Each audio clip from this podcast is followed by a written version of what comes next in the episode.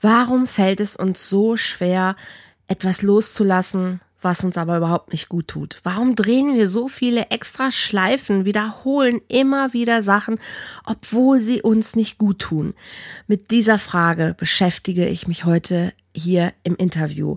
Und ich bin sehr, sehr, sehr sicher, dass für dich hier auch der richtige Impuls dabei sein kann, dass du verstehst, warum es total sinnvoll ist, sich zu entscheiden und wofür du dich entscheiden sollst. Das verraten wir dir gleich hier, also bleib dran.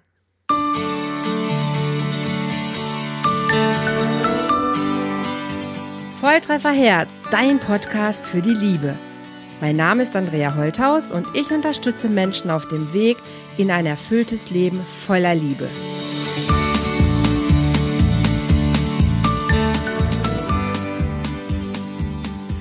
Hallo ihr Lieben, einen wunderschönen guten Tag. Hier wieder heute live mit dem Love Talk von Volltreffer Herz und natürlich wie immer mit einem spannenden Gast. Heute geht's um das Thema, warum Loslassen uns eigentlich so schwer fällt und wir immer wieder extra Schleifen drehen in unserem Leben. Und da habe ich mir die Jessica Josiga, ich hoffe, ich habe es jetzt richtig gesagt, Josiga eingeladen und mit der werde ich heute ein bisschen mal diesem Thema auf den Grund gehen. Jessica, herzlich willkommen. Schön, dass du da bist, dass du Zeit hast und mit mir heute über das Thema Loslassen redest, plauderst, weil du bist Expertin für all diese Themen, die dazu gehören, dass wir Menschen es schaffen, ja, vielleicht leichter loszulassen. Schauen wir mal. Stell dich doch einfach gerne selber vor. Wer bist du und warum, warum tust du das, was du tust? Vielen Dank erstmal für die Einladung. Ich freue mich sehr. Das hat die Ludovica ja gut eingespielt, dass wir uns alle kennengelernt haben. Das finde ich sehr, sehr schön. Äh, wer bin ich? Wer bin ich? Wer bin ich? Wer bin ich? Ich bin so viel. wer bin ich und wie viele? Also, ich bin erstmal eine Frau, bin 36 Jahre alt und lebe mit meinen beiden Kindern in Flensburg, also ah, oben in Norddeutschland. Gebürtig komme ich, genau, gebürtig komme ich allerdings aus dem Erzgebirge in hm. Sachsen. Ah. Genau. Und warum ich das tue, was ich tue, weil es ich bin, weil es mein Ruf ist, weil ich keine andere Wahl habe. Oh wow, okay. Ja, also ich, ich bin ach, meine Berufsbiografie ist extrem bunt, angefangen von Biologiestudium zwei Jahre nach nee. dem Abi über Offizierlaufbahn bei der Bundeswehr, wo ich dann nach Echt? fünf Jahren. Mhm. Wie kommt man von Biologie zu Offizier? Das ist ja schon spannend. Aber wie, das, also ich hätte ja eine Menge zugetraut, aber Offizierslaufbahn bei der Bundeswehr? Das ist ja krass. Okay. Bin, bin da allerdings nach fünf Jahren raus. Ganz normal kündigen geht da ja nicht. Über ein Dienstunfähigkeitsverfahren habe ich das gemacht. Das ist so der mhm. offizielle Weg. Okay. Und habe dort in dem, also über die Bundeswehr mh, hm, mein Pädagogikstudium begonnen. Ich wollte eigentlich immer Psychologie studieren, dafür war mein Abi zu schlecht. Okay, ja, das kenne ich auch. Dann halt, hab dann halt mir da den Schwerpunkt Beratungspsychologie gelegt Mhm. Und habe dann da immer alles gezogen. Und dann, als ich bei Bundeswehr raus bin, war ich fünf Jahre zu Hause, habe dann die also Kinderzeit gehabt und habe dann, als meine Tochter ein Jahr alt war, das Studium wieder aufgenommen, habe das hier in mhm. studiert, mhm. habe aber parallel dazu dann auch angefangen zu arbeiten im psychosozialen Feld und war ähm, also ein Seelsorgerkollege hat es mal von, du landest ja auch von einem Katastrophengebiet im nächsten. ja. Sprich, sprich ähm, ich habe hat angefangen mit wirklich Menschen in suizidalen Krisen, ähm, hm. beziehungsweise ich habe mich dann um die Angehörigen gekümmert, habe in dem Rahmen meine Diplomarbeit geschrieben, war hm. dann in einem Frauennotruf beschäftigt und habe dort Frauen zum Kontext sexualisierte Gewalt begleitet und beraten und habe dann eben auch da Traumafachberaterin gemacht. Und, mhm. Da ist ja so unsere Parallele auch, ne? Ich bin Traumatherapeutin genau. und da war ja auch so ein bisschen unser Andocken zu sagen, hey wow, ich glaube, wir haben genau. schon mit ähnlichen Menschen ähm, im Leben gearbeitet. Das, das ist gerade total doof. Ich denke so, warum verbinde ich Bundeswehr jetzt eigentlich gar nicht mit, mit Pädagogik oder Psychologie oder Beratung? Jetzt gerade denke ich schon, klar, weil natürlich die auch in Krisengebieten sind, Einsatzgebieten sind und natürlich ihre eigenen Leute haben, um auch diese Beratung ja auch ähm, innerhalb der des Heers halt durchzuführen. Macht ja auch. Ja, wobei, also ich bin bei der Luftwaffe gewesen und nicht beim Heer. Ähm, okay. Aber ähm, deswegen habe ich das Studium gar nicht gemacht. Das Studium war letztendlich dient das dazu für die Zeit nach der Bundeswehr. Ja, nicht jeder Zeitsoldat wird Berufssoldat und ähm, um da eine Qualifikation zu haben. Wieso ich dazugekommen bin, als ich ungefähr 15, 16 war, war in meiner Heimatstadt auf dem Markt so ein Infobus von der Bundeswehr und mich hat das fasziniert, mich hat es gereizt und mich hat es nicht losgelassen. Wow. Und die Laufbahn für Frauen im Truppendienst ist 2001 geöffnet worden. In dem Jahr habe ich mein Abitur gemacht, mhm. habe aber da eben auch die Schleife das Biostudium gemacht und mich hat es einfach nicht losgelassen. Und ich bin so ein Mensch, wenn mich was über Jahre nicht loslässt, dann bereue ich das irgendwann und dann mache ich das. Und dann bin ich dahin und habe mich beworben und wurde angenommen und habe cool. da allerdings, muss ich dazu sagen, schon relativ früh festgestellt, das ist nicht meine Struktur und nicht mein Weg und habe aber trotzdem über fünf Jahre und Bandscheibenvorfälle inklusive und mhm. richtig wirklich krank werden mhm. gebraucht, um für mich dann die Entscheidung zu treffen, ich will da raus. Und letztendlich fing da so mein eigener mein eigener Findungsprozess an, also so mhm. bewusst. Okay bin dann eben, also ich, ja, ich bin, bin, bin ein sehr idealistischer Mensch. Also ich bin auch total spirituell und tief und was ich, was mich bei Bundeswehr für mich selber so schockierend war und ich gemerkt habe, dass ähm, die Themen Gemeinschaft, Verbundenheit und Zugehörigkeit da häufig auch nur in Schein sind mit mhm. wenig Substanz nach hinter und ich gemerkt habe, ich kann mich mit vielen Dingen da nicht identifizieren. Ich auch ganz schnell für mich gemerkt habe, also zu dem Zeitpunkt, wo ich eingestiegen bin, war es so, dass wir als Offiziere noch letztendlich uns aussuchen konnten, müssen wir einen Auslandseinsatz oder nicht. Und ähm, okay. im Laufe der Jahre, die ich da war, wurde das umstrukturiert und dann wurde offensichtlich, das wird eine Einsatzarmee und ich muss dahin. Und für mich war immer so eine Grenze, ah. oh, ich will das nicht. Okay. Ähm, ja, und habe dann halt, bin dann meinen Weg weitergegangen. Ich habe dann 2005 dann eben auch, ähm, bin ich zum Schamanismus sozusagen gekommen und habe mhm. da dann über vier, fünf Jahre bin ich immer in die Schweiz geflogen und habe mich dann weitergebildet und geschult. Da letztendlich auch alles, was um Thema Seele und Arbeit mit der Seele geht, Weg mhm. der Seele. Habe dann, als ich meine Weiterbildung zur Traumafachberaterin gemacht habe, festgestellt, das ist das Gleiche. Ja. Methoden, die, die werden anders genannt, die werden mhm. anders durchgeführt und so, aber letztendlich im Strich ist es das Gleiche. Es geht darum, Traumata aufzulösen und dass die Leute genau. sich als ganzen Menschen empfinden. Ja, das ist spannend, dass du das sagst. Also ich habe ja die Weiterbildung zur Familientherapeutin gemacht und zur Traumatherapeutin gemacht und dann hinterher nochmal zur Supervisorin und habe jedes Mal gedacht, eigentlich ist es alles das Gleiche. Es hat nur unterschiedliche Begrifflichkeiten. Selbst ob ich mit einem Unternehmen arbeite, unterm Strich ist das, was ich da mache, ich arbeite mit Menschen und deren Prozess ist eigentlich auch immer der gleiche. Und wenn irgendwo eine Störung im Prozess ist, ob das jetzt dann als Störung bezeichnet wird oder als Systemfehler oder weiß der Geier was. Und am mhm. Strich mhm. ist es eigentlich immer das gleiche. Und wie ich das erlöse oder auflöse, dazu gibt es mhm. viele Möglichkeiten, die für jeden Menschen individuell ähm, unterschiedlich passen. Aber mhm. der Weg an sich etwas aufzulösen, ist gar nicht so vielfältig unterschiedlich anders. Und das fand ich auch mhm. immer sehr, sehr spannend. Und ich fand auch jedes Mal so, so dieses, wir hatten gerade im, im Vorgespräch ja so dieses, wie spirituell nenne ich mich oder wie spirituell mhm. ähm, bezeichne ich mich. Und ich sage für mich immer, ich, ja, ich bin spirituell, aber das, was ich tue, tue ich einfach, ohne es deklarieren zu, zu wollen oder zu müssen. Das ist mhm. nicht therapeutisch, das ist nicht spirituell, das ist das, was ich mhm. kann, weil ich es verstanden habe, wie es funktioniert. Mhm. So, und ähm, das finde ich schön, dass du das auch, auch gerade so sagst. Also es ist kein Anspruch auf die Wissenschaft und nee. nur der Fachausdruck ist jetzt berechtigt. Das ist Quatsch. Ich würde mir wünschen, dass die Medizin das auch noch ein bisschen mehr aufgreifen würde und nicht in so ähm, elitären Gebieten quasi immer wieder das begrenzen würde. Also dass es einfach mhm. weiter wäre. Auch dass das Schamanismus oder auch überhaupt oder ähm, auch Traumaberatung teilweise ja mit Krankenkassen abgerechnet werden könnte im, im Sinne von Menschen zu helfen. Das wäre das wär ein Traum. Ich, ich rede da seit Jahr, Jahrzehnten drüber, ja, ne, dass diese, diese KV auf ihren Plätzen sitzt, die wirklich nur Medizinern und Psychologen vorbehalten ist und alle anderen ja, Gutes tun und trotzdem um ihr, ihr Brot kämpfen müssen, zum Teil, ne? Weil sie eben. Yes. Bei mir ist ja auch so die Krux. Ich habe alle Qualifikationen, um Therapeutin zu sein, darf mich aber offiziell in Deutschland nicht Traumatherapeutin nennen, weil ich in Anführungsstrichen nur Pädagogik studiert habe und keine Psychologie. Mhm.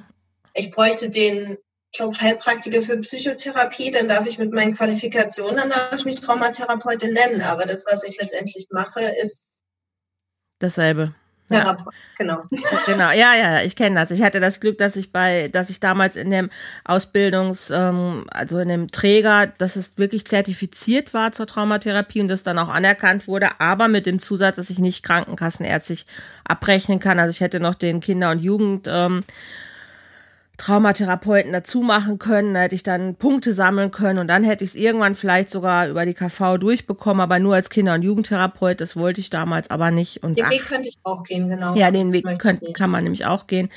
Nichtsdestotrotz ist es einfach ungerecht, so, ne, dass die, dass da einfach so äh, Macht ist, nein, nur Mediziner und Psychologen dürfen da anerkannt quasi arbeiten. Wobei klar soll nicht jeder auf die Menschheit losgelassen werden und alles machen. Ne? Das, das ist auch nicht mein Ansinnen. Also ich finde es auch okay, vielleicht, dass man irgendwo ein bisschen nachweist, was man gemacht hat und äh, vielleicht mhm. auch, was man kann, auch alles, wäre mir auch alles, alles okay. Aber dass es wirklich so getrennt ist, finde ich blöd, weil auch in den Köpfen der Menschen häufig das auch so ist. Ne? Ich, also ich weiß nicht, ob du das auch hast. Ich ziehe auch immer Menschen an, die ein Trauma haben die auch sich vorstellen können, dass ich die richtige Person für sie sein kann. Und wenn sie dann hören, aber, oh, das muss ich selber bezahlen, ah nee, dann warte ich ja doch lieber ein halbes Jahr, bis ich irgendwo einen Platz beim Kassenarzt ähm, bekomme. Der macht das ja auch. Das, denke, das ist bei mir tatsächlich immer weniger aber das wurde immer weniger, als ich angefangen habe, mich mit meinen eigenen inneren Themen, die dahinter stecken, zu befassen.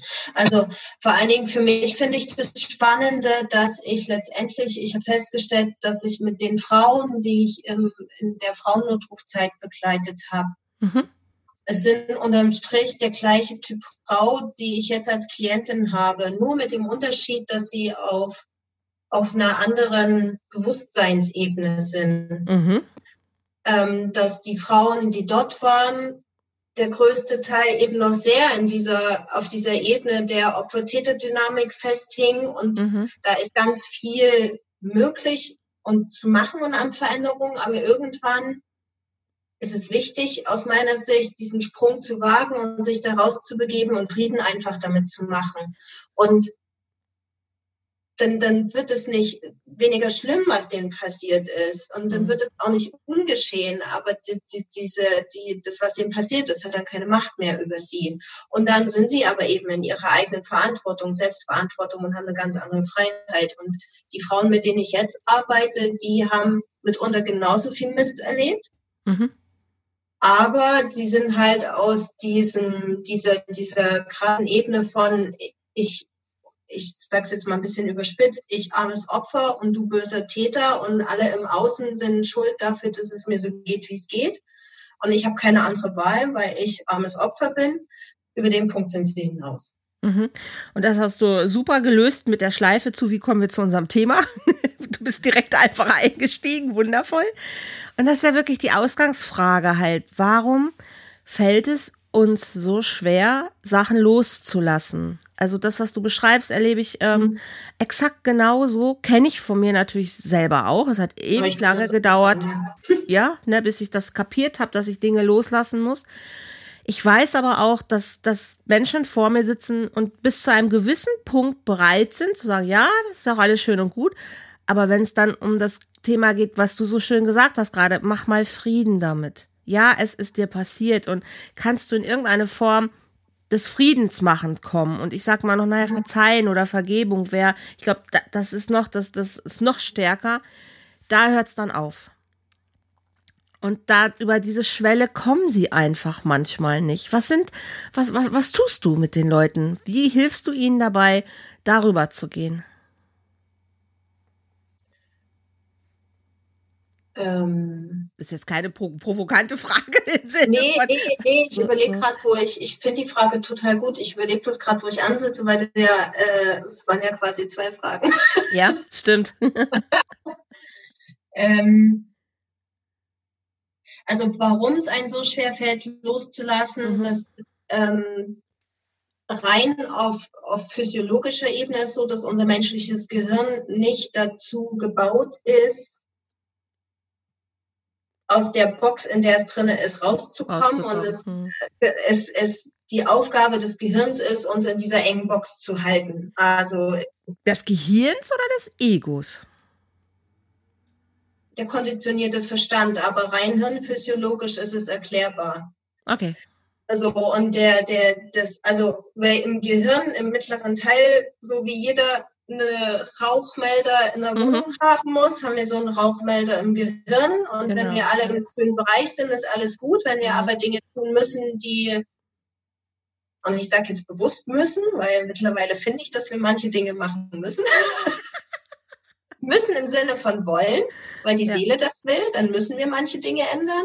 Das stimmt. Ähm, und dann schreit dann halt da oben Alarm, weil Gefahr das bedeutet. Und Menschen, die halt Traumatisierungen erlebt haben und die viel Mist erlebt haben in ihrem Leben, die haben halt einen ganz kleinen grünen Bereich.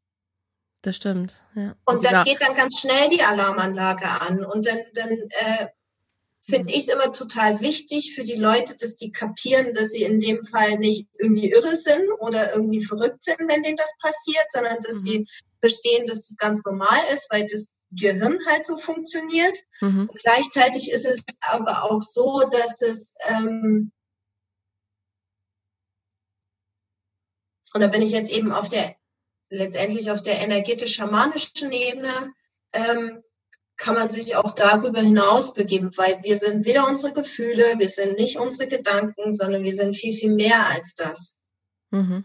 Und für mich ist es letztendlich wie ein Muskel, der trainiert werden darf. So wie wenn wir Sport machen und dann vorher noch nie, einer hat noch nie Sport gemacht und er geht dann ins Fitnessstudio, dann gibt's dann erstmal einen derbe Muskelkater und dann tut es weh.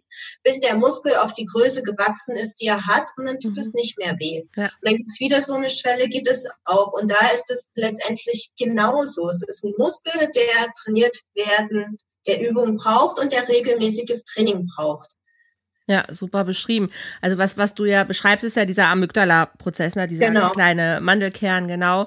Und der, der wiederum ist tatsächlich beeinflussbar. Also wenn ich dem genau. halt ähm, Gedanken zuführe in Bildern oder Erlebnissen, ähm, indem ich Sicherheit vermittel, dann ist der ja zufrieden. Das ist ja das Schöne.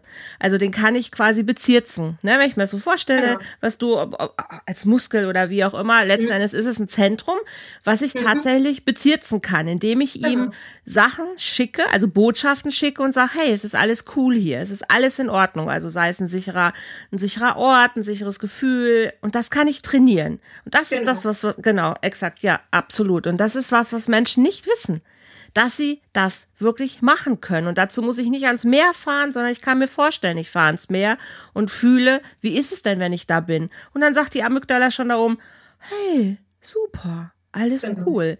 Und wenn ich das auf den Fingerschnips eintrainiere, dann kann ich in einer Situation, die mir jetzt vielleicht gerade unangenehm erscheint, aber in diesen Modus wechseln und kann aus der Zone, also aus dieser Komfortzone, was du aus dieser Box mhm. rausgehen. Mhm. Ich brauche einfach nur diese Brücke. Ja, genau. super. Und, und gleichzeitig gibt es aber eben auch Themen, die sind dann noch, das geht dann sozusagen noch eine Schicht tiefer. Also wenn ich das jetzt, ähm, und das war ja auch die Frage, die du mir gestellt hast, wie ich das mache mit meinen mhm. Klientinnen oder auch mit meinen eigenen Dingen, mit meinen eigenen Themen. Ähm, also es ist ja nur in unserem menschlichen Bewusstsein so, diese lineare Zeitachse von es gibt gestern, es gibt heute und es gibt morgen. Ja. So, ähm, auf dieser, auf dieser ähm, seelischen Ebene ist es wie, ich stelle mir das vor wie so, ein, so einem Suppentopf, wo eben mhm. alles drin ist und wir ja. halt entscheiden, was wir rausziehen. Aber eben mhm. weil unser menschlicher Verstand und der konditionierte Verstand so ist, mhm. wie er ist, ähm, greifen wir eben immer nur auf das raus, was wir in der Vergangenheit erlebt haben. Und das führt dann mhm. eben zu diesen Schleifen. Und mhm die Schleifen sind dann aber, wenn Leute eben das genau reflektieren, werden die Schleifen ja nicht immer haargenau die gleiche, sondern alles, was du ja dann für dich integriert hast, ändert sich dann ja. Mhm. Aber am schnellsten geht das halt, wenn man sich, und das ist das, was ich mache, sich immer wieder mit der mit der eigenen Seele zu verbinden. Also mhm. bei mir ist es in Form von wirklich schamanischen Reisen, ja. sich immer wieder dahin verbinden und gucken, okay, was ist meine Seele? Wonach sehnt die sich? Welches Thema ploppt immer und immer wieder auf, wo ich das Gefühl habe, ich verzweifle? Mhm. Und das, wo, wo, wo Leute in sich spüren, so dieses Mensch, das gehört doch zu mir und meinem Leben dazu und ich will das haben. Das ist so eine tiefe Sehnsucht und mhm. scheinbar funktioniert das nie. Aber das ist genau das, was die Seele verwirklichen will und sich damit eben verbinden und das immer stärker und größer werden zu lassen. Damit geht's dann automatisch, dass die diese, diese äh, Verbindung zur Vergangenheit wird dann immer schwächer, weil das andere stärker wird. Also ganz, ganz banal, also wenn ich mir eigentlich wünsche, aber doch eine liebevolle Partnerschaft zu haben, eine liebevolle Familie zu haben, Mutter zu sein, ich möchte Familienleben führen, aber immer wieder die falschen Menschen kennenlerne, die mir ja nur wehtun, die mich ausnutzen oder ausbeuten oder was auch immer, dann komme ich ja irgendwann an diesen Punkt zu sagen, es funktioniert einfach nicht. Ne, die Seele sehnt sich nach Liebe, nach, nach, nach guter Verbindung, nach gesunder Verbindung, aber ich bekomme immer nur eins auf die Fresse. Das ist ja so das, was viele Menschen tatsächlich dann auch erleben. Und mhm. wenn es dann ans Eingemachte geht, irgendwann an diesen Punkt zu kommen, wann, ja, wann hast du denn das erste Mal quasi wirklich was Schlimmes erlebt? Dann kommt ein Szenario, Manchmal kommt eine Erinnerung, manchmal nur ein Gefühl, weil man es kognitiv nicht erinnern kann, wenn es mhm. zu weit mhm. zurückliegt. Aber wenn jetzt ein Mensch noch beteiligt ist, der einem wirklich wehgetan hat und man mhm. erinnert sich an diesen Menschen, dann kommt mir das oft so vor, dass das so aneinander klebt, dass, ähm, dass das quasi ja die Box ist. Ich habe mich so lange in diesem Gefühl festgehalten, zu sagen, der ist schuld daran, dass ich ja da nicht hinkommen kann, wo ich hin will. Also habe mhm. dem die Verantwortung gegeben mhm. und bin nicht bereit, diesen Kleber mal loszulösen. Ne, dass ich sage so, ja, das ist passiert. Das heißt ja nicht, dass ich einverstanden bin mit dem, was passiert ist. Mhm. Aber ich löse das, ich löse das mal auf, weil ich habe es ja überlebt. Es ist ja, mein Gott, es ist vorbei. Heute sitze ich doch hier und kann sagen, ich kann, kann anders leben. Mhm. Aber die finden dieses Lösungsmittel für den Kleber nicht. Und mhm ne, das, und das ist ja was, was du beschreibst, das ist ja, ist ja wirklich wunderschön, das mal zu verstehen, dass es in meiner Hand liegt. Und je größer ja. die Sehnsucht ist, auf die Suche zu gehen, welches, welches Lösungsmittel brauche ich hier für meinen Kleber? Genau. Ja, und letztendlich ist es wenn, wenn ich mir das, ich glaube, Disney hat es mal gesagt, was wir uns träumen können, wird auch wahr. Oder was, was, also was in uns, wenn das als tiefer, also wirklich Herzenswunsch, ich meine jetzt nicht die, die mhm. wir uns vom Kopf her zurechtlegen, sondern so diese tiefen Herzenswünsche, wenn die da sind, dann sind die auch in dieser Ursuppe, was ich vorhin sagte, dann mhm. sind die da da und dann sind die auch lebbar. Was wir träumen können, können wir auch leben. Ja. Genau, ist nur die Frage, entscheide ich mich dafür? Mhm da hineinzugeben, also so wie als ob diese verschiedenen Realitäten, sage ich jetzt mal, wie auf einer Blaupause übereinander liegen. Mhm. Und wir uns halt entscheiden, lebe ich jetzt diese Realität oder die andere. Mhm.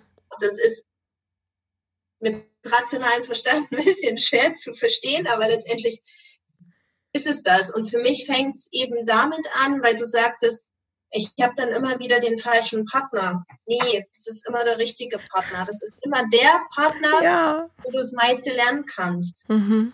Und ich finde, da fängt es schon an. Und ja, das tut weh. Ja. Sich einzugestehen, zu sagen, okay, es ist doch der richtige Partner, weil ich habe da, auch wenn es ein Arschengel war, ganz viel über mich gelernt. Aber dann müsstest du ja schon so weit sein und das ist vielleicht der, der Unterschied an Bewusstsein, was du schon ähm, am Anfang gesagt hast. Mhm. da schon ein Zentimeter weiter zu sein und zu sagen, okay, es hat auch immer was mit mir zu tun. Mhm. Das finde ich ist schon eine Riesenbrücke. Ne, ich, also es sind so viele Menschen unterwegs, die halt immer nur mit dem Finger unterwegs sind, du bist schuld, du bist schuld, du machst falsch, das, das, das, das, aber den Finger nicht so mal bei sich haben und zu sagen, okay, was ist denn mein Anteil daran? Findest du das noch, dass da so viele unterwegs sind? Leider ja. Ich die schon gar nicht mehr so richtig war. Ja, vielleicht hast du schon in deiner Blase einfach diese Menschen gar nicht mehr. Ich komme 30 Jahre aus der straffälligen Hilfe und bin erst drei Jahre ja. draußen, sozusagen. Ich bin erst drei Jahre draußen.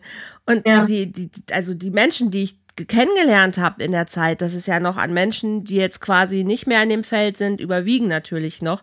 Und es ja. sind eher Menschen, die im Außen wirklich die Schuld suchen und nicht schon in der Lage waren, nicht alle natürlich, aber viele, die nicht in der Lage waren zu verstehen, hey, du hast auch einen Anteil daran. Die, mhm. Alleine dieses, deine Seele könnte einen anderen Plan für dich haben, das ist sehr, sehr weit weg. Aber mhm. Menschen, die das verstanden haben, das ist auch so ein bisschen, ich sage, es gibt Leute, die da rausgekommen sind, auch die ihre mhm. Drogensucht oder sonst mhm. was überwunden haben, haben genau das verstanden, dass sie mhm. eine Wahlmöglichkeit haben. Sie müssen nicht weiter drogenabhängig sein, sie müssen nicht weiter straffällig sein. Sie mhm. haben eine Wahl. Genau. Aber da erstmal das zu verstehen, dass das mhm. möglich ist, dass sie eine Entscheidung treffen können, mhm. heißt noch nicht, dass sie den Weg schon wissen. Aber das anzuerkennen, was du so schön sagst, halt, mhm. hey, ich, ich, ich, ich kann was anders machen. Ich kann mich anders entscheiden.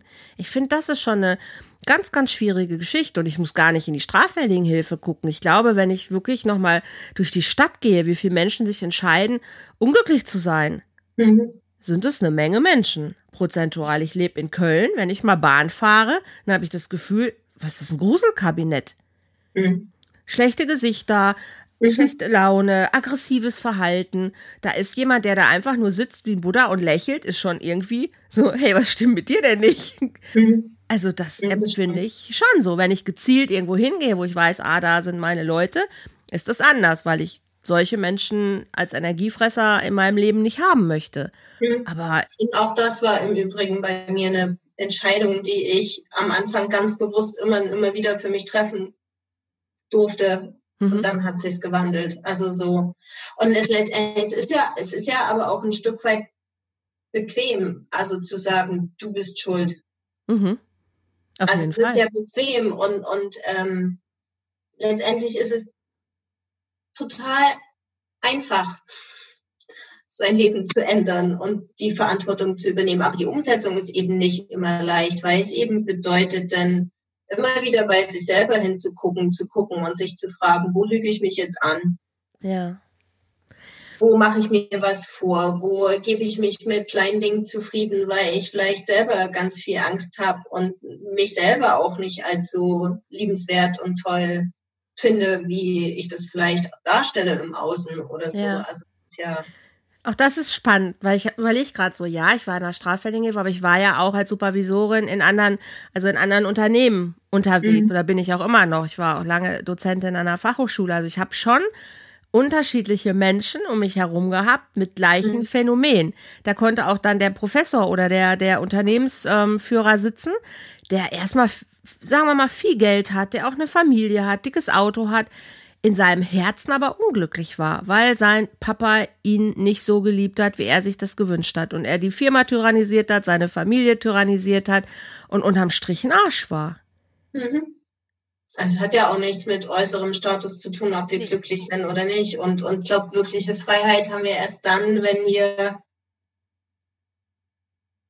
wenn wir dankbar sind für das, was wir haben, unabhängig davon, wie die äußeren Umstände sind. Ja. So, also um mal dieses bescheuerte Beispiel vom Wetter zu nehmen, da kann es regnen, da regen sich die Leute drüber auf, dann ist es eine Woche schön und warm, dann beschweren sich auch alle, wenn wieder Regen. So, äh, was will ich denn jetzt nun?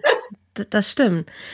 Ich, aber lass uns noch mal, ich, ich weiß ja, was du meinst. Ich, mhm. ich will es trotzdem noch mal nachfragen. Da sitzt jetzt so ein, so ein Typ, den ich gerade vor Augen habe, der hat ein Millionenunternehmen, der schließt jeden mhm. Tag Deals ab, wo es um wirklich was geht, mhm. ist aber nicht in der Lage, seinem Kind zu sagen, dass er stolz auf das Kind ist, ist nicht in der Lage, seiner Frau zu sagen, dass er sie von Herzen liebt, sondern er macht sie, er macht genau das Gegenteil. Mhm. Weil er in sich nicht in sein Gefühl kommt. Also mhm. in seine, ja, weil so Gefühl vielleicht mit Schwäche kombiniert ist oder, oder, oder wie auch immer. Weißt du, wo ich hin will, was ich meine? Mhm. So, was, was, der ist ja, der ist im Verstand, ne? Der, der macht ganz viel. Und mhm. trotzdem, dieses, dieses Loslassen von diesem Schmerz, den er als Kind irgendwann mal gehabt hat, der ihm gar nicht bewusst war, das ist hinterher erst im, im Rahmen unserer Arbeit passiert, ist ihm ja nicht bewusst gewesen. Mhm. Wie kommen die zu diesem Bewusstsein, was du ja schon sagst, ich arbeite mit Menschen, die dieses Bewusstsein schon haben? Also ich habe spannenderweise den anderen Pol immer bei mir, also nicht die, die äh, nur im Verstand sind und nichts fühlen, sondern die, die eben nur im Fühlen sind, also im Fühlen im Außen, um ihren eigenen Schmerz nicht zu fühlen. Mhm. Ja, ähm, kann ich auch, ja. Wobei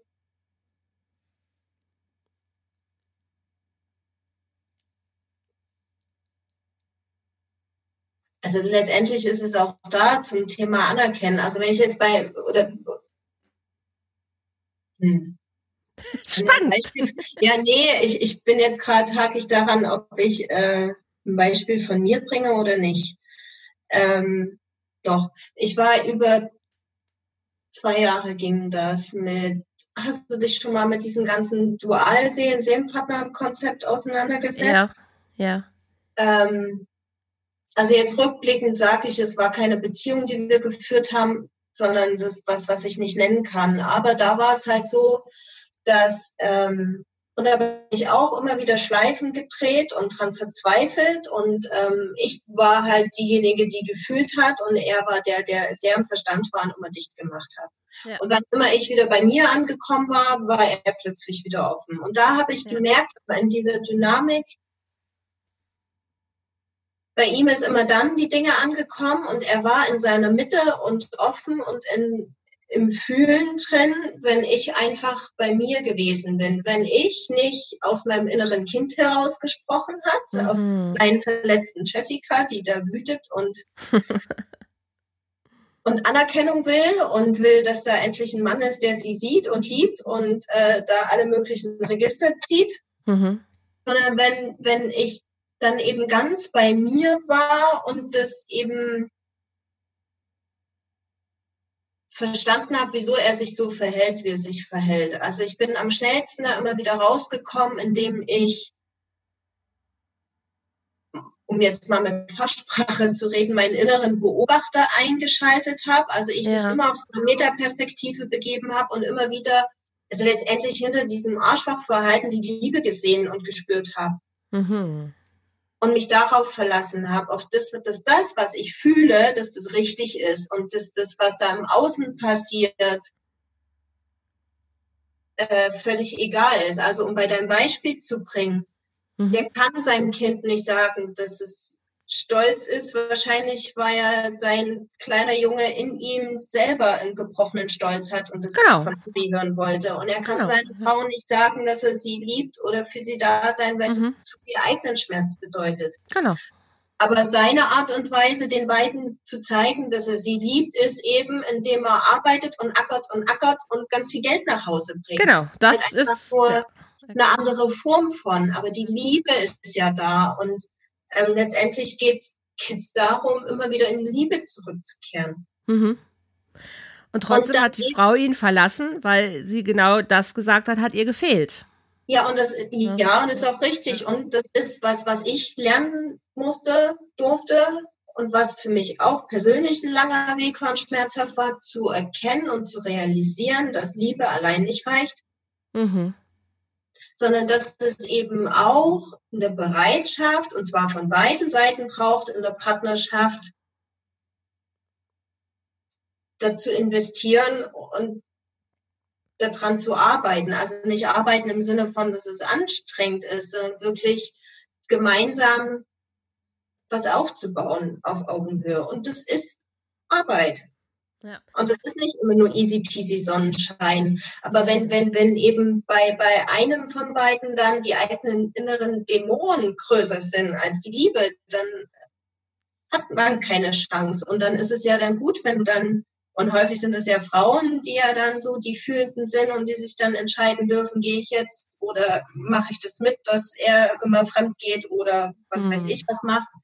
Ähm, zu gucken, das ist das, was ich auch immer für mich dann realisiert habe und letztendlich aber auch meinen Klienten auf dem Wegebene. Ja, da ist diese Seelenebene und da kann eine ganz tiefe Bindung sein und ganz viel Liebe sein, aber mhm. ich bin auch Mensch mhm. und ich darf für mich selber gucken, was will ich jetzt was will ich jetzt haben in meinem Leben? Welche Werte sind mir wichtig? Was will ich als mhm. Frau haben und wie möchte ich, dass die Männer mich behandeln? Und wenn ich das halt dulde, immer wieder dieses Verhalten, zum Beispiel Fremdgehen, weil ich liebe ihn doch so sehr, dann signalisiere ich ihn doch aber, das ist in Ordnung, dass ich das tue. So. Du sprichst mir aus der Seele, weil du bringst es so schön auf den Boden. Also ähm, ich, es sind, also, es sind Menschen unterwegs, die sagen, oh, bedingungslose Liebe und wir müssen alle nur bedingungslos lieben und wir dürfen keine Erwartungen haben und dann wird das alles schön. Wo ich sage, ja, vielleicht in zwei Millionen Jahren. Aber so sind wir noch nicht. Da sind wir noch nicht. Wenn ich in einer, einer Partnerschaft bin oder mich committe, dann, dann muss ich die, dann muss ich so ein bisschen die AGBs klären. Das hört sich sehr unromantisch an, aber unterm Strich mhm. ist es ein bisschen so. Ne? Ja, ich jemand, kommunizieren. Ja, ich muss darüber kommunizieren, was ich für mich selber möchte. Ich darf auch das Wort brauchen sagen, weil ich, ich darf doch dazu stehen, dass ich sage, ich, ich möchte das, weil es für mich sich richtig anfühlt, dass mein Mensch, mit dem ich ein Leben verbringe, mir auch zärtlich Möglichkeiten schenkt oder Aufmerksamkeit in der und der Form schenkt. Nicht, weil mein inneres Kind befriedet oder sonst was werden will, sondern ich als Frau. Ich möchte das erleben, dass mein Partner reinkommt und mich anstrahlt und ich denke, hm, ich bin, bin gerade hier die Prinzessin für ihn. Wenn ich das für mich möchte, dann ist das okay. Genau. Und ja. es ist aber auch ein riesiger Unterschied. Und es kann im Außen, können das die gleichen Wünsche und Erwartungen sein, aber es macht einen riesigen Unterschied, ob ich das aus dem eigenen inneren Kind heraus kommuniziere oder aus der Frau heraus, die die Königin ist. Exakt. Das ist und, der, äh, aus, aus dieser Ebene heraus, wie ich das kommuniziere, spreche ich dann aber eben auch die Ebenen im, im Partner gegenüber an. Ja. Und äh, und diese Schleifen, die drehen dann halt die Frauen immer wieder. Ich bin in den zwei Jahren, ich kann es gar nicht, ich habe es irgendwann aufgehört zu zählen, wie viele Schleifen ich gedreht bin. Und trotzdem sage ich jetzt rückblickend, ich bin dankbar für jedes Arschlochverhalten. weil ich aber dann auch zu dem Zeitpunkt den Absprung nicht geschafft hätte, wenn er nicht so, also als ich dann für mich den endgültigen Cut gezogen habe und dann gemerkt mhm. habe, ja, die Liebe ist da, aber ich will jetzt dies und das und jenes haben und wenn mhm. ich das mhm. haben kann, dann entscheide ich mich für mich. Mhm. Da fängt es nämlich auch an, wenn ich einen Mann möchte, der sich für mich entscheidet, dann muss aber zuvor ich mich für mich entscheiden. Das stimmt, es fängt immer bei mir an. Und das heißt nicht, dass ich da keine Angst hatte oder dass es mir schlecht ging. Also viele Leute denken ja immer auch, ich habe keine Angst. Das stimmt nicht. Ich habe häufig Angst, da kann ich ein Containerschiff mitfüllen. aber für mich sind halt bestimmte Dinge eben alternativlos, weil mhm. ich sie machen muss, weil mein Innerstes in mich danach drängt. So. Ja. Und das ist ja, ist ja auch das, das, das Ding, worum es, worum es geht. Ich lasse was anderes los, damit ich für mich frei bin. Genau. Also das ist ja so diese Entscheidung auch, die man ein, ein, Stück weit treffen kann. Ich lasse mal den Schmerz, der an was anderes gekoppelt ist, los, weil ich mich voll und ganz für mich entscheide. Und das heißt auch für, für mich und meine Freiheit oder meine Liebe oder mein Ruf oder wie du es vorhin auch so schön bezeichnet hast. Ja, vor allen Dingen vor dem Loslassen. Für viele ist es ja immer so schwierig. Für mich geht es erstmal, fängt es letztendlich erstmal damit an, mich einzulassen, mhm. etwas zuzulassen und dann ja. eben aber auch die Dinge zu fühlen, den Schmerz zu fühlen, die Wut zu fühlen. Mhm. Das macht aber Angst dem Raum zu, ja klar macht das Angst. Das macht riesige Aber dafür gibt es ja Menschen wie mir, die da den Raum halten für die Leute. Ja, weil, weil, ja genau, wenn ihnen das mal klar wäre, ist es ja vielen, Gott sei Dank also auch. Auch, Aber, ja. das ist ja das, also jeder Mensch ist für seine eigenen tiefsten Themen blind, da bin ich überzeugt von, weil es einfach so ein, so ein, auch so ein Mechanismus ist, der einfach so ist, wie er ist. Und auch ich habe meine Menschen und meine Räume, wo ich eben da sein kann und wo ich mir auch meine Themen angucke und aufarbeite. Mhm. Mhm. Das braucht es auch. Also das brauchst absolut, es braucht auch die Klarheit dazu, ja. Ich glaube, das ist auch noch so eine Sache, dieses, ähm, das hieße, also ich erlebe das bei Menschen halt, die häufig zu mir kommen, die Bindungsängste haben, dass sie sich nicht mhm. vorstellen können, dass es jemanden gibt, der diesen Raum halten kann, weil sie es nicht kennen. Weil das ist, das wäre was von Vertrauen und Einlassen. Und genau das ist ja der Teil, den sie eben nicht können. Ne, das können sie bei anderen Menschen nicht und das auch beim Therapeuten dann hinzubekommen, dass sie darauf vertrauen. Wenn ich jetzt in meinen Schmerz gehe, in diese Einsamkeit, in dieses wirkliche Gefühl von Isolierung, was sie vielleicht als, als Säugling oder mhm. in ihrer frühesten Kindheit erlebt haben, wenn sie dieses Gefühl zulassen, dann ist das wie Todgehen. Also wie Todgehen quasi, wie, mhm. wirklich wie Sterben. Und genau. sie können sich nicht vorstellen, dass es jemanden gibt, der das aushält. Aber es ist es ja auch. Dieser alte Teil muss sterben, damit was Neues geboren werden kann. Aber da war zum Beispiel, da habe ich immer von dem Mann, was ich erzählt hatte, ein ganz tolles Feedback bekommen. Also mein, er ist derjenige, der geflüchtet ist und mein Muster ist lange Zeit gewesen, dass wenn ich Angst kriege, dass ich dann eben anfange zu klammere. Und wie das halt so ist, mhm. ziehen sich die dann gegenseitig an. Ja, und so genau. war, er hat mir immer wieder kommuniziert, dass, sagt er, du bist der erste Mensch, wo ich weiß, ich darf immer wieder zurückkommen, weil du das irgendwie aushältst. Mhm. Ich habe das nie so, weil für mich, aber das ist es wahrscheinlich. Ich habe sein Verhalten vom Menschen entkoppelt. Und ich finde, das ist ein ganz wesentlicher Punkt. Ich, ich habe den Menschen gesehen, so wie er ist.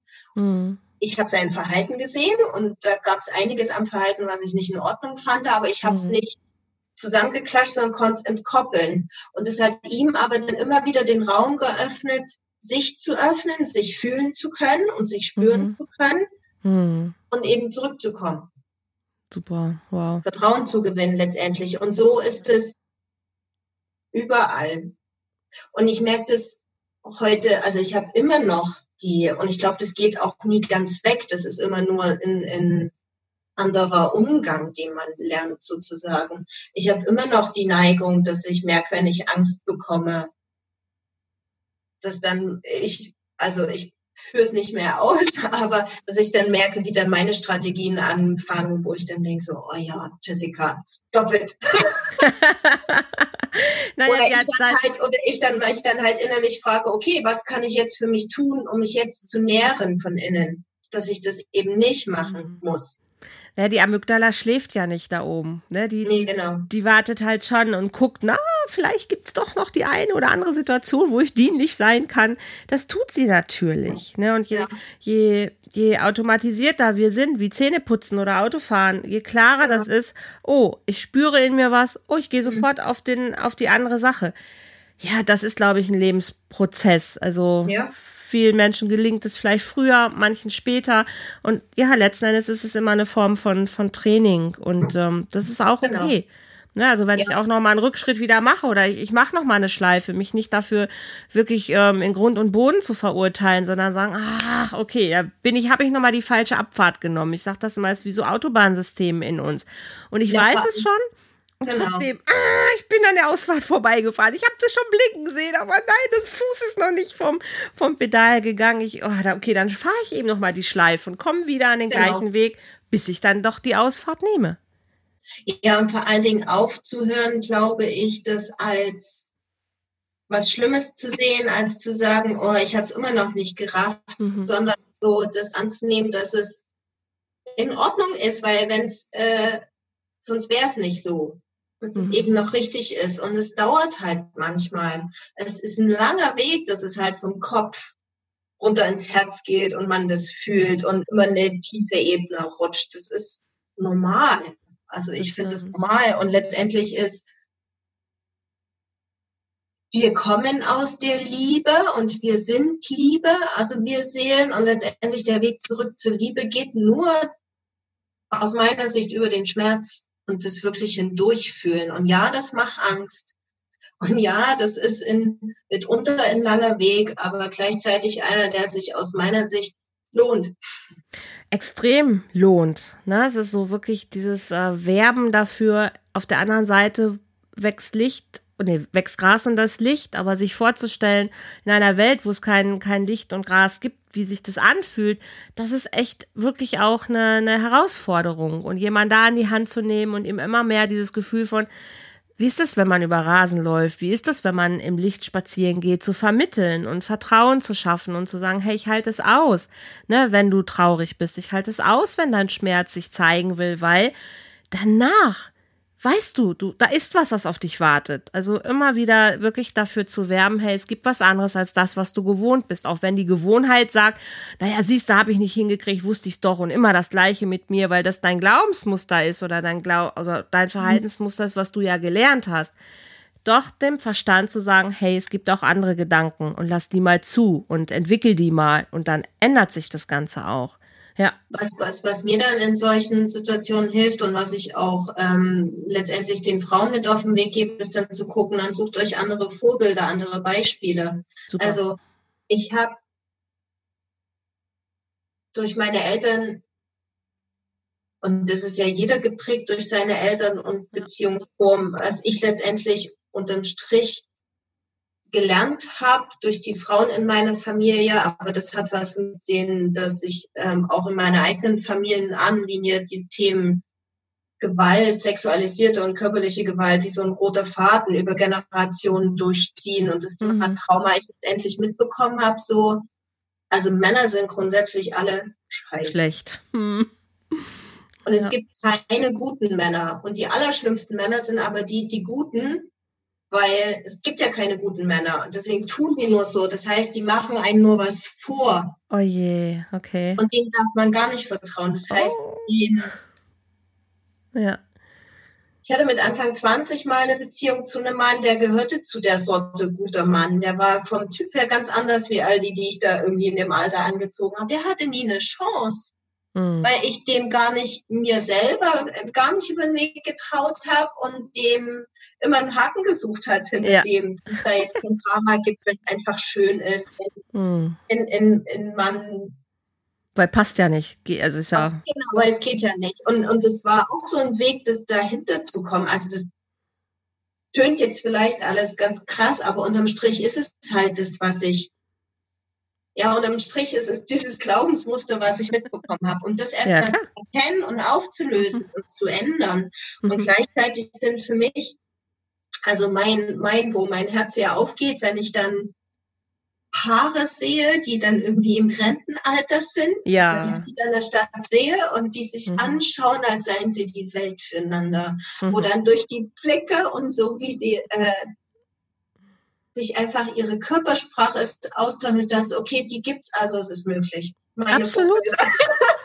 Absolut. Und ich sag mal auch der, der, der hartgesottenste Single, der auch mir die ganze Zeit erzählen will, wie toll so ein Single-Leben ist, kriegt Pippi in die Augen, wenn er das sieht. Und deshalb sage ich immer, also vielleicht auch nicht. Es mag Ausnahmen geben und ich glaube trotzdem, dass das eine unserer Sehnsüchte ist, einen Menschen zu haben, für den ich die Welt bin, mit dem ich mein Leben teilen kann und mit dem ich mich verbinden kann. Es können auch im Laufe des Lebens mehrere sein. Das ist alles egal. Ich kann auch mehrere Menschen gleichzeitig lieben. Ich will damit nicht deklarieren, dass es nur einen Menschen gibt. Aber dieses Gefühl von, und das ist möglich. Und auf den Weg, finde ich, dürfen wir Menschen uns immer wieder und weiter machen. Und ich werde auch nicht aufhören, darüber zu reden und dafür Werbung äh, zu machen, weil das ist wirklich meine, meine tiefste Mission. Und davon bin ich einfach zutiefst überzeugt. Und ich finde es total schön, immer Menschen zu treffen oder auch immer mehr Menschen, die, die genauso unterwegs sind. Und du bist einer davon. Deshalb freue ich mich ähm, total, dass wir einfach hier gerade uns die Zeit genommen haben, uns ja, auszutauschen super, super schön. Jessica, wo, wo, wo treffen Menschen dich? Wo, wo arbeitest du? Was können die machen, um mit dir in Kontakt zu kommen? Also ich aktuell arbeite ich hauptsächlich online. Ich fange jetzt an, so Wochenendseminare und Workshops zu geben. Am 10. Oktober mache ich zum Beispiel mit einer Kollegin zusammen in Hamburg einen Tagesworkshop. Ähm, den haben wir genannt Umarme den Tod und liebe das Leben. Oh, okay. Ja, sie ist ja. Trauer- und Sterbebegleiterin, aber letztendlich ah. ist äh, für mich so zwei Seiten eine Medaille. Und ich finde, erst wenn man sich mit der eigenen Sterblichkeit und die Angst vom, nicht, dass die Angst vom Tod gegangen ist, sondern dass man den einfach anschaut und sieht, ja. der ist gar nicht so schlimm. Mhm. erst dann können wir richtig ins Leben eintauchen und wirklich leben und alles ja. so.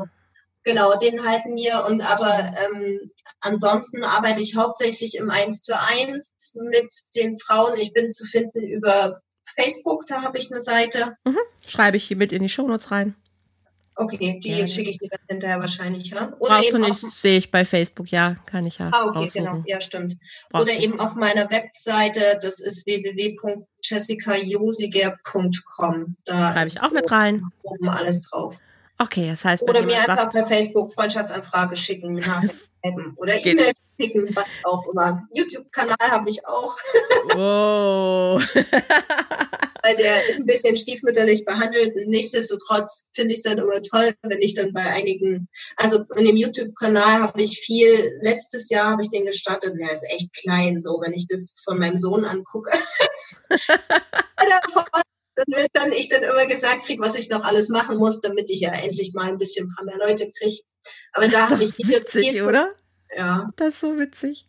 Ja. Zum Dualseelen-Kontext, weil ich festgestellt habe, als ich damals selber reingerutscht bin, dass wie viel Bullshit in dieser Szene kursiert. Ich sag's jetzt einfach mal so, wie es ist. Viele das Dinge, die so. für mich mhm. echt falsch angefühlt haben und ich auch zum Teil Gespräche mit Leuten hatten, die dann mir äh, sagte, ja, da habe ich ein bei irgendjemandem so ein Programm gemacht und die hat mir gesagt, ich muss doch mal fremd gehen, weil damit ich die Erfahrung gemacht habe. Oh je. Ich meine, soll jeder tun und lassen, was er möchte. Es darf nicht jeder ausleben, wie er das möchte. Aber es soll sich doch bitte schön richtig anfühlen und nicht, ich mache das, weil ich es machen muss. Dann sind wir ja schon wieder in der Missbrauchsgeschichte drin. Das stimmt. So. Und das ist auch Manipulation. Also das ist. Genau. Und, und das sind so Geschichten, da bin ich echt wütend geworden. Ich habe viel im englischsprachigen Bereich gesucht und oh. Dinge gefunden, die sich für mich richtig anfühlten und dachte, ja, okay, ich räume jetzt mal ein bisschen auf und habe dann so bestimmte Themen dann einfach da meine Wahrheit ausgesprochen und das ist so das, was man da hauptsächlich findet. Sehr, sehr cool. Ich danke dir von Herzen. Ich Wie danke ihr mich, Wie ihr mich findet, wisst ihr, ähm, demnächst gibt es auf Facebook auch ein neues Format. Ab dem 14. Oktober mache ich von Sonntag bis Donnerstag, gehe ich abends live um 20 Uhr mit dem Format Ungeliebt. Da geht es darum, ja, ich beantworte Fragen. Und zwar mag ich einfach den Menschen Antworten geben, weil ich glaube, dass viele da draußen sind, ähm, die viele Antworten brauchen, damit sie, mhm. so wie wir eigentlich gerade, ne, Impulse brauchen. Also vielleicht nicht genau. nur Antworten, sondern Impulse brauchen, ja. Fragen haben. Und da erzähle ich einfach, ähm, ja, ich gebe den Leuten was an die Hand in der Hoffnung, dass sie wirklich erkennen, hey, ich, ich kann was machen. Also das ist wirklich mein Ziel mit diesem Format. Keiner muss ungeliebt durch die Welt laufen. Jeder hat das Recht auf Liebe und das ist das, womit wir wirklich geboren werden. Und das ist so mein, mein Beitrag. Ich freue mich da mega schon drauf, weil es ist so auch ein bisschen, ich möchte meine eigene Show haben, mein eigenes Format. So der Podcast ist ja schon so ein Teil davon, aber auch nochmal mit, mit Videos ist nochmal was anderes. Ich, ich mag das Format einfach. Ich bin sehr gespannt, wie sich das entwickeln wird. Das gibt's halt ab 14. Oktober auf Facebook zu sehen. Wahrscheinlich auch auf YouTube. Das gucken wir mal, wie wir das technisch noch ein bisschen ähm, hinkriegen, weil eben auch viele Leute tatsächlich auf YouTube unterwegs sind. Ansonsten klar, mich eh anschreiben für ein äh, Gespräch geht immer. Schnuppergespräch kostet sogar gar nichts. Also auch da, ich, ich rühre mal meine eigene Werbetrommel, mache ich selbst. Das ist ja richtig. So. Darf man auch mal machen mir hat mal eine Mentorin gesagt, es kommt unterlassene Hilfeleistung gleich, wenn ich weiß, ich kann Leuten helfen und biete denen das nicht an, weil ich Angst habe, meine Angebote zu verkaufen. So. Deswegen finde ich das ganz toll, wenn du Werbetrommel wirst für dich. Das ist auch ein sehr schlauer Satz. Ich glaube, den muss ich mir, den borge ich mir mal. Mir ja, hat das total geholfen. Hm, also die, die, die, dann in dem Fall nicht bei mir selber zu gucken, sondern dass äh, die Angst der anderen zu sehen, also die eigene Angst klein, die, die Liebe zu den Menschen, mit denen wir arbeiten, größer sein zu lassen als die eigene Angst. Volle Sichtbarkeit. Da, da, da kann ich gar nichts hinzufügen. ich finde, das ist ein super, super schöner Abschlusssatz. Ich wünsche euch da draußen, da draußen, ich wünsche euch da draußen einen wunderschönen Tag. Vielen Dank fürs Zuhören. Vielen Dank, Jessica, dass du dabei warst heute. Lass uns wieder beim nächsten Mal einfach plaudern und jetzt erstmal lasst uns einfach lieben. Alles Liebe da draußen. Tschüss. Tschüss.